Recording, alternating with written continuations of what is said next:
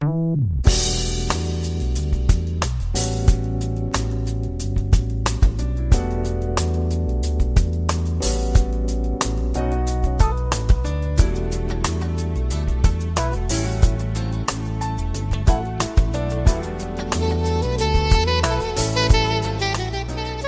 友们，大家好，欢迎如约来到蔡老师健康讲堂，我是您的蔡老师。今天我们继续研读《中国居民膳食指南（二零一六）》，接着昨天的话题，我们继续学习一般人群膳食指南核心推荐的第六条：杜绝浪费，新鲜时尚的实践应用部分。今天的话题是选择新鲜的食物，注意饮食卫生。新鲜的食物，它是指近期生产或者是加工、存放时间比较短的食物，例如收获不久的粮食、蔬菜和水果，新近宰杀的畜禽肉，或者是刚刚烹调的饭菜等等。选择新鲜的食物，就是从源头上注意饮食卫生的第一关。而学会如何辨别和采购新鲜卫生的食物，就是我们保证饮食卫生的关键。接下来呢，蔡老师一一的告诉大家，如何才能够选择新鲜卫生的食物。第一点，我们要首选。当地当季的食物，选择本地种植生产的当季食物，能够最大限度的保障食物的新鲜度和营养。食物从生产地点或者是加工地点到销售点，需要经过一段时间的运输距离，路途中呢会增加储藏的时间。如果储运距离比较远，耗时长。就会导致食物中水分的丢失，还会增加食物自身的代谢时间，同时腐败性的微生物会大量的生长繁殖，造成食物中营养物质被降解或者是分解，食物的新鲜度降低，它的感官品质变差，严重的时候，腐败性的微生物的发酵呢，还会导致食物的腐败变质。因此，选择本地。当季的食物，既可以缩短食物运输的里程，减少污染的机会，还能够保证食物的新鲜、卫生和营养。这是节能、低碳、环保的重要措施。第二点，我们要学会辨别新鲜的食物。食物是否新鲜，我们可以通过看、触。闻等方法来了解食物的外观、色泽、气味等感官指标来加以辨别。不同的新鲜食物，它的感官性状不同，辨别方法也不相同。首先，我们看一下畜肉类的鉴别。鲜肉的肌肉有光泽，红色均匀，脂肪白色，外表微干或者是微湿润。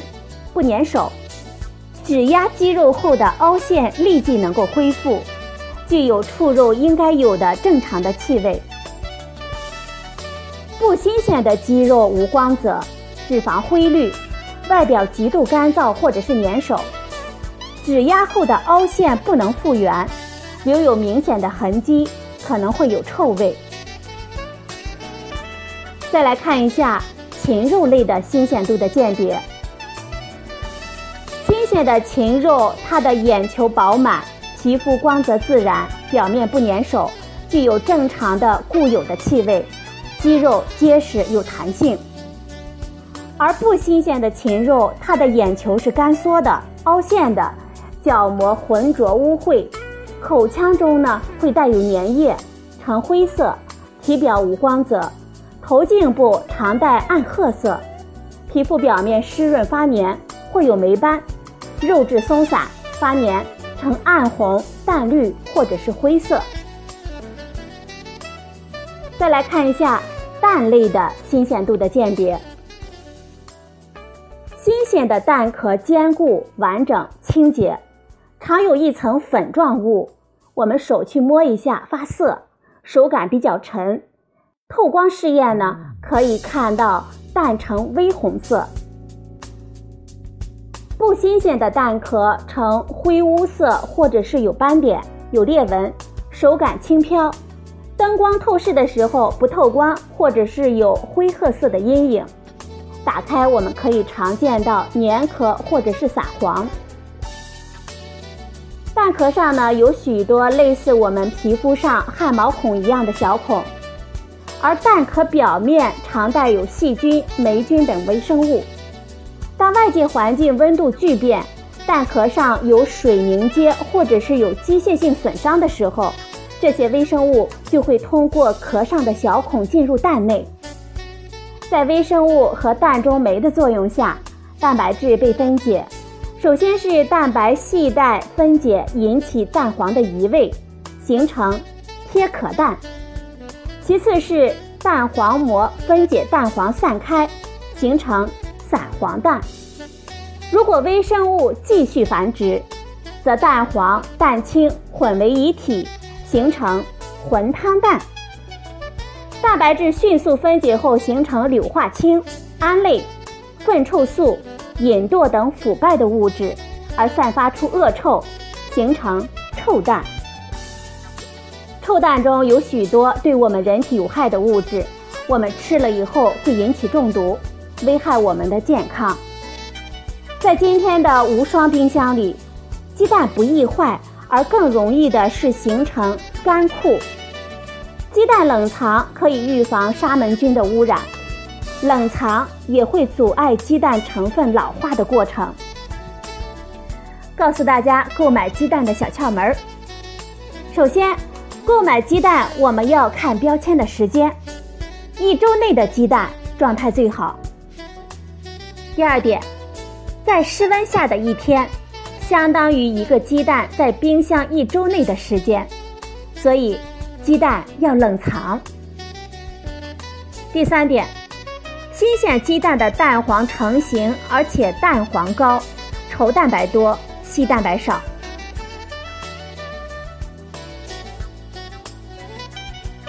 再来看一下鱼类新鲜度的鉴别。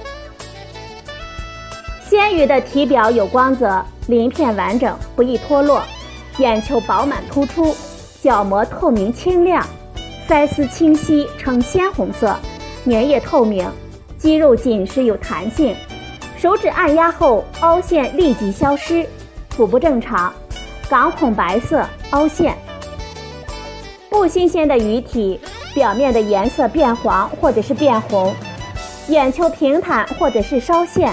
角膜浑浊，腮丝粘连，肌肉松弛，弹性差，腹部膨胀，港孔稍突出，有异臭味。再来看一下乳类的新鲜度的鉴别，新鲜乳为乳白色或者是稍带微黄色，呈均匀的流体，没有沉淀、凝块和机械的杂质。没有粘稠和浓厚的现象，具有特有的乳香味，无异味。不新鲜的乳为浅粉红色，或者是显著的黄绿色，或是色泽灰暗，呈稠而不均匀的溶液状，由乳凝结而成的致密凝块或者是絮状物，有明显的异味。酸奶、奶酪比较耐储藏。但是酸奶或者是奶酪，其实始终都是处于一个发酵的过程中，所以时间太长了也会变酸变质。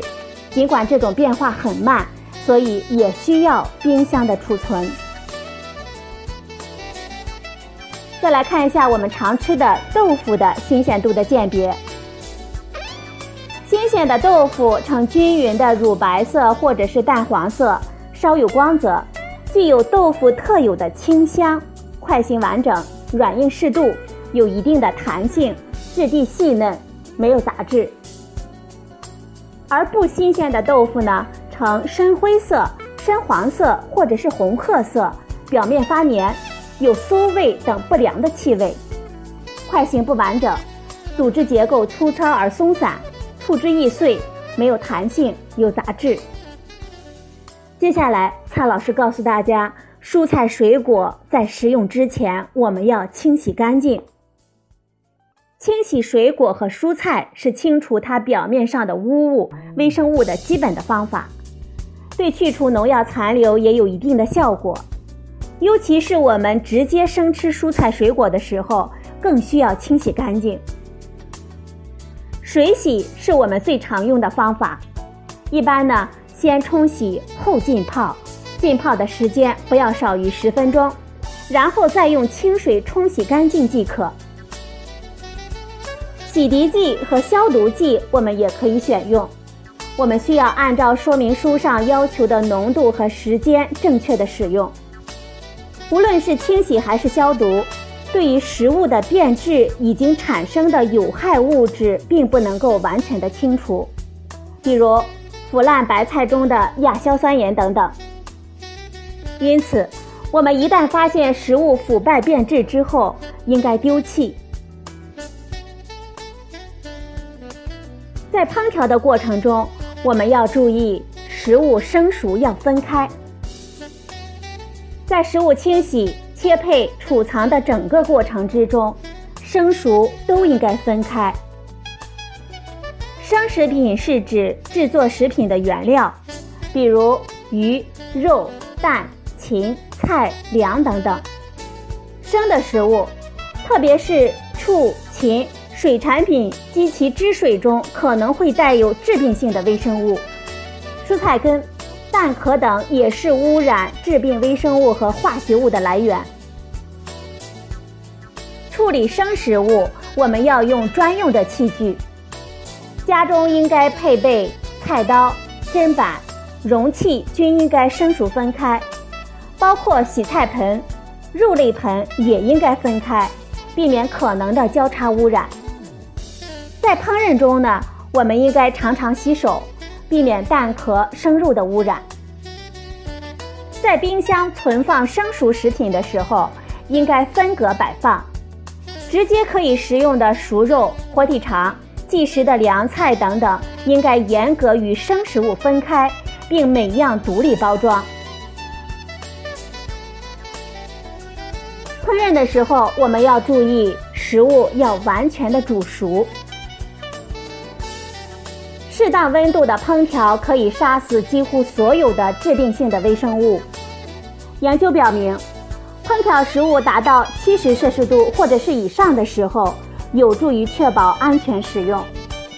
因此，在对食物卫生状况没有确切把握的情况下，我们要彻底煮熟食物，是保障我们食品安全的一个有效的手段。尤其是对于畜、禽、蛋和水产品等微生物污染风险比较高的食品，一般在家庭烹饪的时候。我们应该彻底的煮熟食物，直至滚烫，然后进行检查。对于肉类和家禽，应该确保汤汁是清的，而不是呈粉红色或者是淡红色。切开已煮熟的肉的时候，不应该带有血丝。对于蛋类，应该确保蛋黄已经凝固。烹煮海鲜或者是炖汤炖菜的时候呢，我们要把食物煮至沸腾。并且持续煮沸至少一分钟。如果有条件呢，您可以使用食物的温度计来检查食物中心温度是否已经达到了七十摄氏度。我们在使用食物温度计的时候，要注意把食物温度计放在肉身最后部分的中心，确保食物的温度计不接触骨头或者是容器的内侧。为了避免生熟食物的交叉污染，我们每次用完温度计之后，一定要注意经过清洁和消毒。隔顿、隔夜的剩饭，我们在食用之前需要彻底的再加热，这样可以杀灭储存时增殖的微生物，而且致病菌在熟食品中比在生食品中更容易繁殖。因此，我们绝不能忽视熟食的二次加热过程。但是如果发现食品已经变质，我们应该丢弃，因为一些微生物产生的毒素靠加热呢是消除不了的。我们更要注意食物的储存要得当。食物合理储存的目的就是保持新鲜，避免污染。粮食、干果类食品储藏的基本原则是低温、避光、通风和干燥。经常采取的措施是防尘、防蝇、防鼠、防虫以及防止霉变。储放食物，特别是要注意远离有毒有害的物品，比如农药、杀虫剂、杀鼠剂、消毒剂和亚硝酸盐等等。不要接近食物存放的场所，防止污染和误食。一般低温储藏分为冷藏和冷冻。常用冰箱的冷藏温度是四到八摄氏度，冷冻温度是零下二十三到零下十二摄氏度。有些食物不适宜冷藏，比如热带水果，如香蕉、荔枝、火龙果、芒果等等，不宜在冰箱中冷藏，否则会有冻伤的表现。黄瓜在冰箱放置三天以上，它的表面会有水浸状表现。失去原有的风味。一些焙烤食品，比如面包，如果在冰箱放置时间过长，会逐渐变硬或者是变沉，影响食物的口感和风味。因此呢，上述食物尽量是现买现吃。动物性的食物蛋白质含量比较高，容易发生腐败，我们应该特别的注意低温储藏。但是呢。在这里，蔡老师也要告诉大家，冰箱不是保险箱。冷藏或者是冷冻食物可以减慢细菌的生长速度，然而，冷藏或者是冷冻条件下，部分微生物仍能够生长。因此，并非将食物放入冰箱之内便是一劳永逸了。冰箱呢，并不是保险箱。我们建议。冰箱不要塞得太满，冷空气需要足够的循环空间来保证制冷的效果。生熟食物要分别放，熟食在上，生食在下。剩饭菜在冰箱中存放后要尽快的吃完。重复加热不能超过一次。定期检查冰箱，发现食物有变质腐败迹象的时候，要马上清除。我们要定期清洗冰箱，擦洗冰箱内壁以及各个角落。新鲜蔬菜如果放在潮湿或者是温度过高的地方，容易产生亚硝酸盐，在腐烂的时候更容易形成亚硝酸盐，所以我们也有必要存放于低温环境，并且尽快的食用。制备好的食物，我们应该尽快的吃掉。如果需要存放两个小时以上呢，特别是在气温比较高的夏秋季节，应该在六十摄氏度或者是五摄氏度以下存放，使微生物生长速度减慢或者是停止。